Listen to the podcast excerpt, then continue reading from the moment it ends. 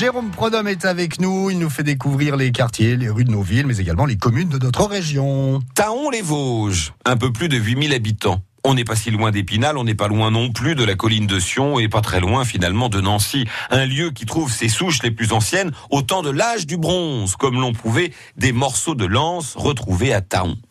Il est certain qu'à l'époque gallo-romaine, l'endroit était important puisqu'on a retrouvé une porte en bronze datant de cette époque dans le lit de la Moselle. On sait aussi qu'à Taon, on fabriquait des tuiles pour les toits des maisons gallo-romaines. On en a retrouvé énormément au lieu dit les tuyons. Vous remarquerez d'ailleurs que ce sont les Romains qui ont apporté les toits de tuiles en Lorraine.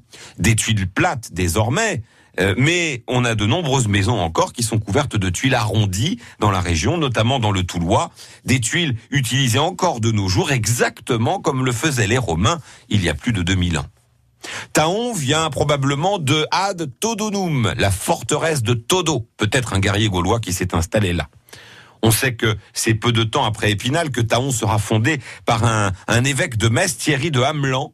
Il installe un couvent de Monial qui va se développer au même moment d'ailleurs que la forteresse qu'il installe euh, le long de la Moselle au lieu dit Spinal.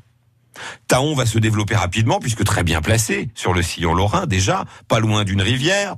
Comme toutes les villes et comme tous les villages lorrains, Taon souffrira aussi de la guerre, notamment celle des seigneurs de Châtel-sur-Moselle contre les ducs de Lorraine, ou le passage des Suédois et des Croates qui vont ravager la ville au XVIIe siècle. Taon, c'est aujourd'hui une ville dynamique de nos Vosges. C'est aussi la sublime rotonde en forme de croix de Lorraine, où les spectacles sont nombreux et annoncés régulièrement sur France Bleu. Mais oui, attends les Vosges, vous écoutez France Bleu Lorraine sur 100, vous retrouvez Jérôme Prodhomme et en passant par la Lorraine sur francebleu.fr.